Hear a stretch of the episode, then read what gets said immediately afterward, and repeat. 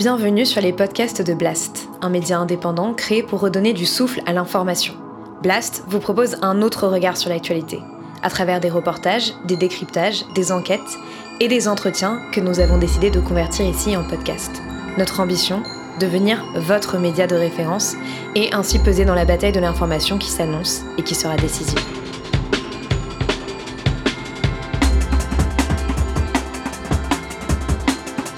L'édito avec Denis Robert.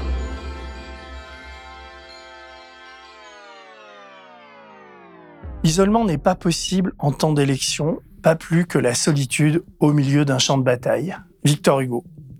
J'avais prévu une autre citation que cette prémonition hugolienne pour démarrer cet édito. Elle était très bien d'ailleurs, ma citation, mais un peu compliquée à mettre en exergue, car réversible. Anna Arendt est reprise en boucle sur les réseaux sociaux pour avoir dit Politiquement, la faiblesse de l'argument du moindre mal a toujours été que ceux qui choisissent le moindre mal oublient très vite qu'ils ont choisi le mal.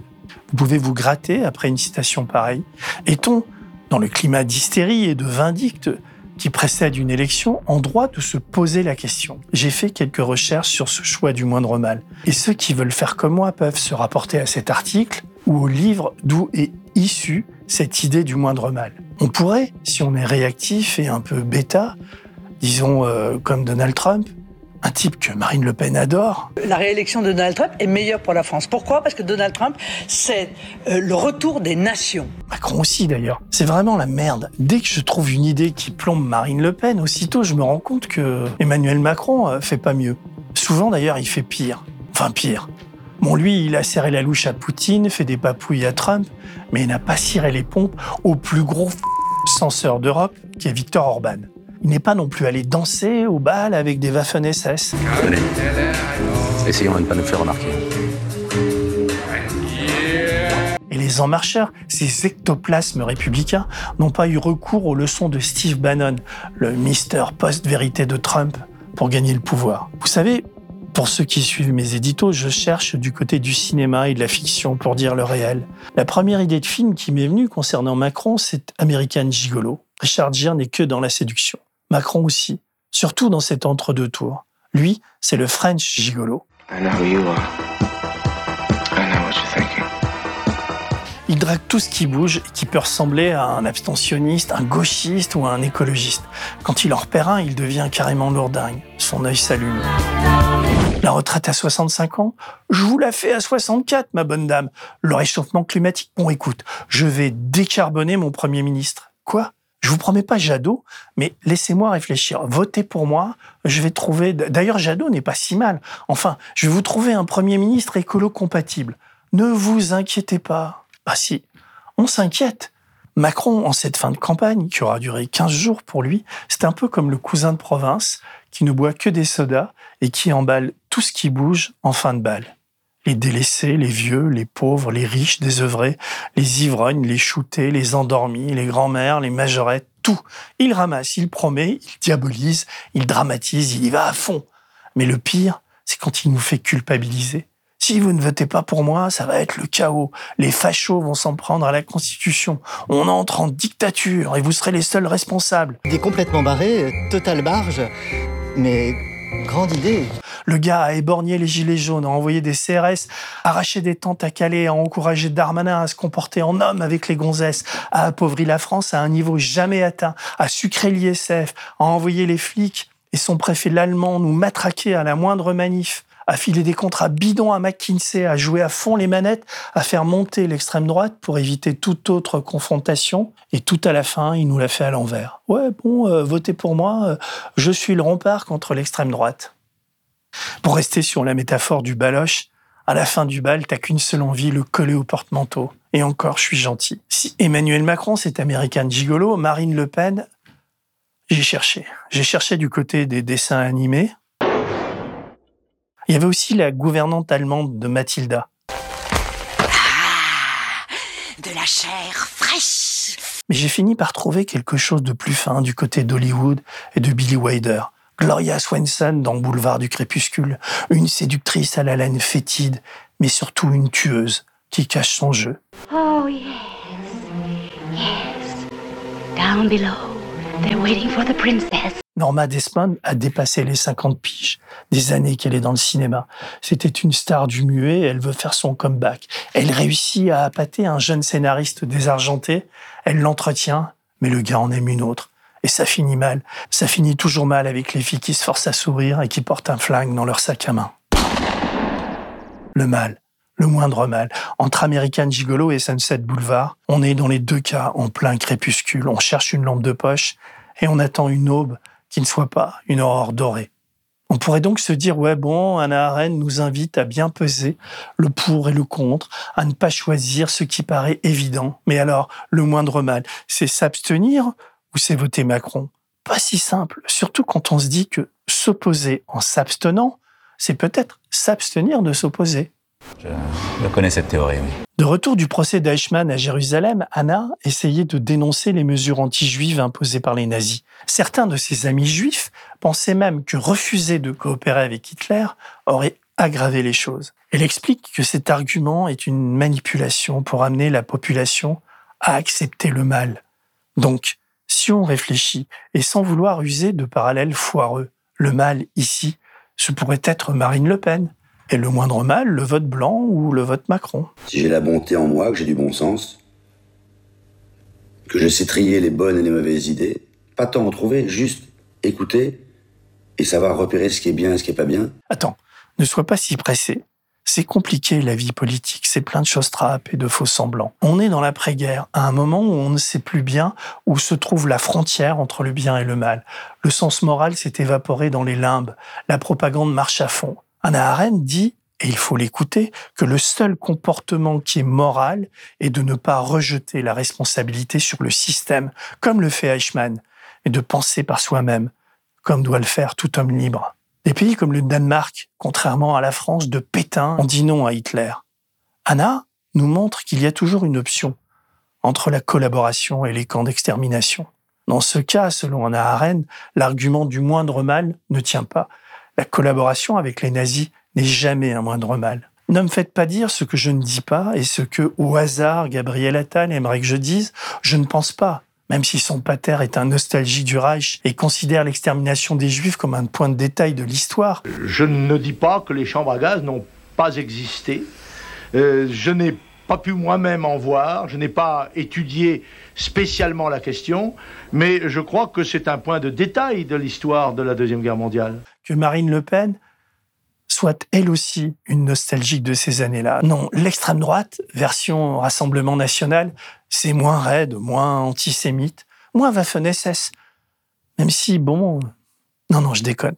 Marine a changé, elle est moderne, populaire, c'est une agricultrice, elle élève des chats, elle vit avec une copine, a lâché son macho de mec. J'élève des chats. Mais vous je suis agricultrice, je suis. ben, bien sûr. Mais je vais vous trouver un mec. Marine, c'est quoi votre type de mec? Mais je ne veux pas.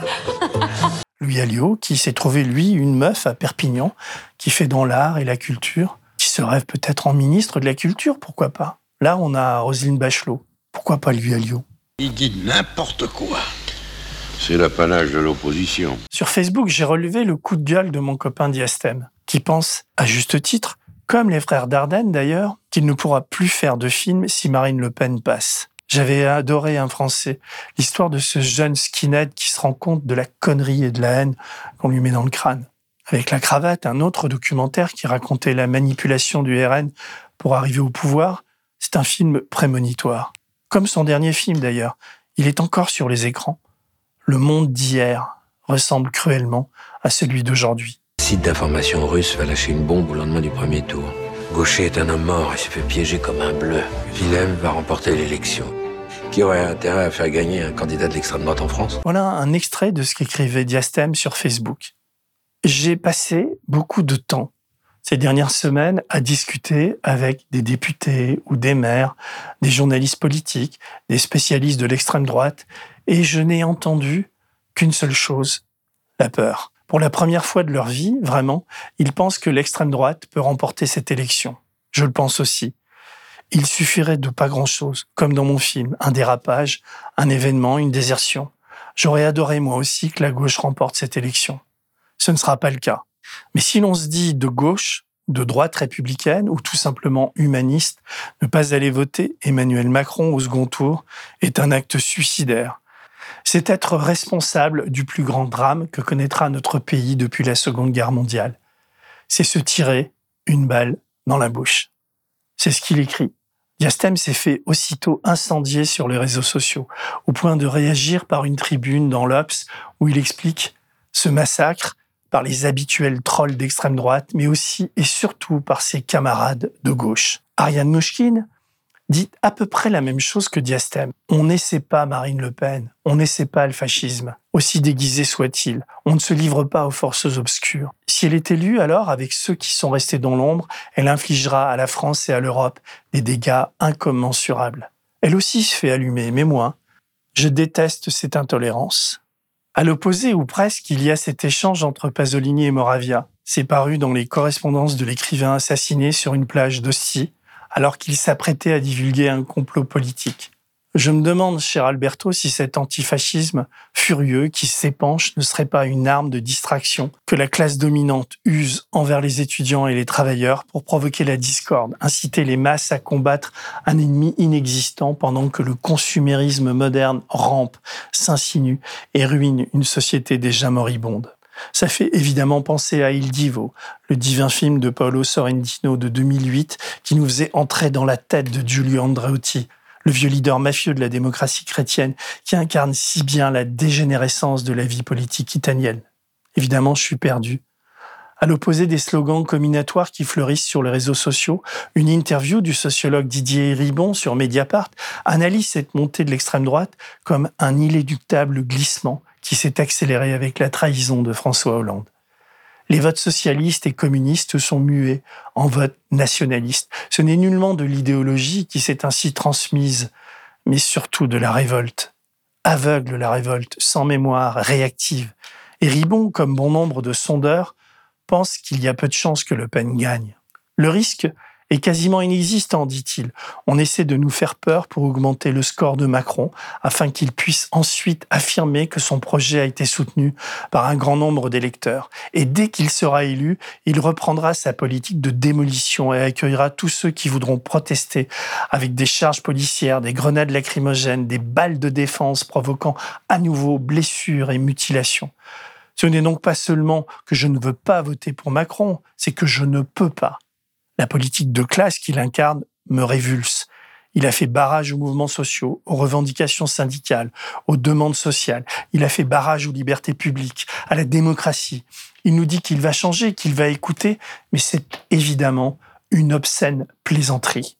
En même temps, il faut se méfier des sondages et des sondeurs, autant que des médias qui les commandent. Je viens d'avoir une information supra-confidentielle. Vous êtes devant. De peu, d'un cheveu, mais vous êtes devant le président. Eux qui ont fabriqué depuis des mois et des années ce duel Macron-Le Pen, en minimisant le vote Mélenchon, en tentant de faire grimper de fausses valeurs comme ce Fabien Roussel, contre qui j'ai un peu de mal à décolérer. Fabien, tu nous as fait perdre tellement de temps et d'énergie, mais passons en appelant gauche radicale ou extrême gauche ce qui n'était au fond que la gauche, les petits soldats décérébrés du PAF nous ont trompés. Ce glissement sémantique change tout, comme celui qui voudrait que Marine Le Pen ne soit pas d'extrême droite. Marine Le Pen n'est pas d'extrême droite. Il est 23 et moi, je suis Madonna. et 3% d'électeurs. Non, mais cette diabolisation est évidemment ridicule avec cette expression extrême droite, extrême droite. À 72 ans, Serge se définit comme un électeur de gauche. Mais à la question Marine Le Pen est-elle d'extrême droite? Sa réponse est inattendue. Pour moi, non. Foutaise. On ne va pas refaire l'histoire. Mais la nécessité de médias libres et indépendants s'impose plus que jamais. Et que ces médias s'unissent aussi et se renforcent. Demain, très vite. D'ailleurs, rendez-vous dimanche soir à la Cigale. Ce sera un, direct live sur Blast. On va dignement fêter notre défaite et notre reconstruction. On a perdu trop de temps, laissé trop d'espace. Le service public d'information a failli à sa mission. France Inter a joué au chat sans la souris avec Marine Le Pen. Ben, mon père, j'espère qu'il ne sera pas présent parce que ça m'évitera qu'il me tanne pendant toute la soirée. en omettant de dénoncer la bande de fachos et de nazis qui se planquent derrière leur nouveau costard. L'agent France Presse n'a cessé de marginaliser la France insoumise et de promouvoir Macron. Et que dire du matraquage orchestré par Bolloré et ses sbires, la bande à Pascal Pro, à Hanouna, ou tous les pseudo-débatteurs qui n'ont eu de cesse de nous faire croire à ce foutu grand remplacement, né dans le cerveau malade d'un écrivain aigri. Aujourd'hui, c'est le magazine Causeur qui crée la polémique et fait énormément parler avec sa nouvelle une. Souriez, vous êtes grand remplacé. Regardez ça. Et on va en parler juste après avec Elisabeth Lévy, hein, la fondatrice du magazine. Pendant cinq ans, ils ont tendu leur micro à cette extrême droite, ont utilisé des mots qui n'étaient pas les bons pour la banaliser, ont rentré dans le crâne d'esprits faibles et fatigués cette idée sotte qu'il existait un peuple qui aurait besoin d'ordre et de sécurité, d'une police omnipuissante et de juges aux ordres. Quel peuple? Le désordre, c'est l'ordre, moins le pouvoir, disait Léo Ferré. Léo revient, ils sont devenus fous.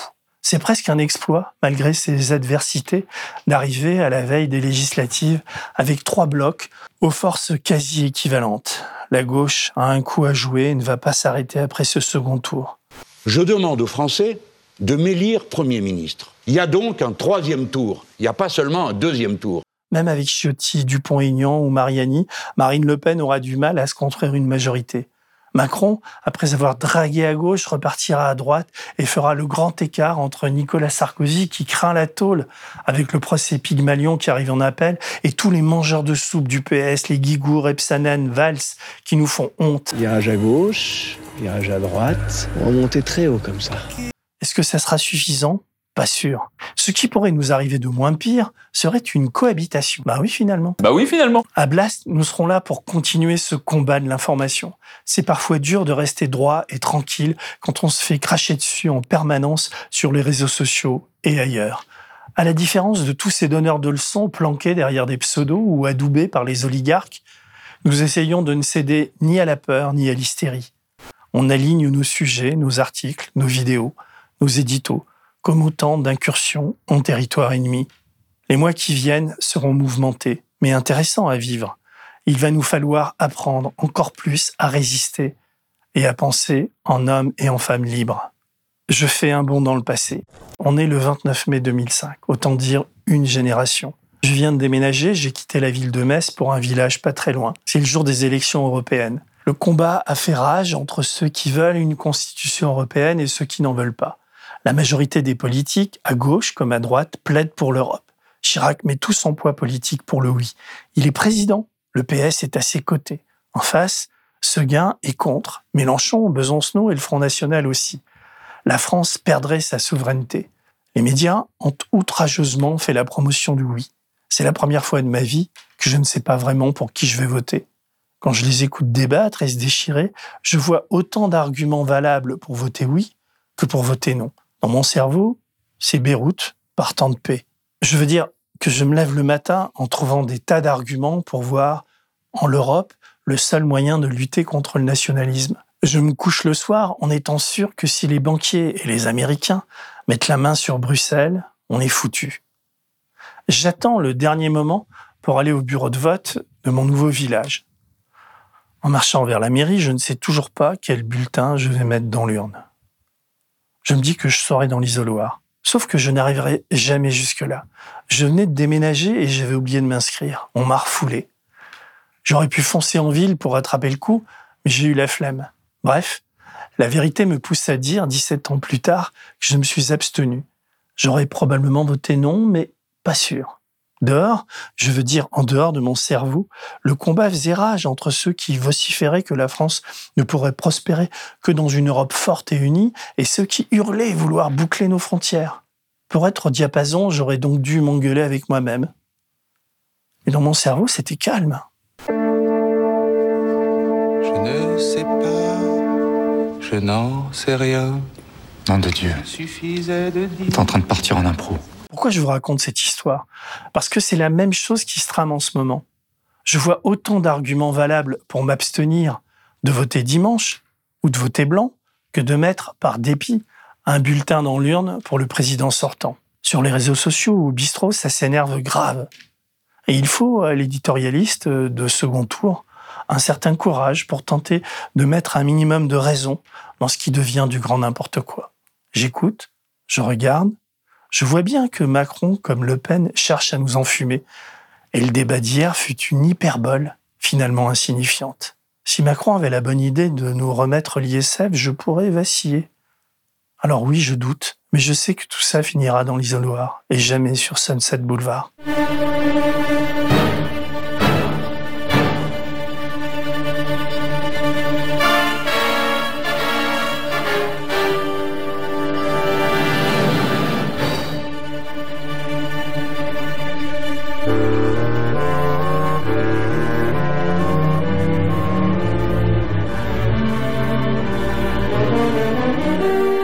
Faut pas prendre les enfants du bon Dieu pour des canards sauvages. Allez, salut.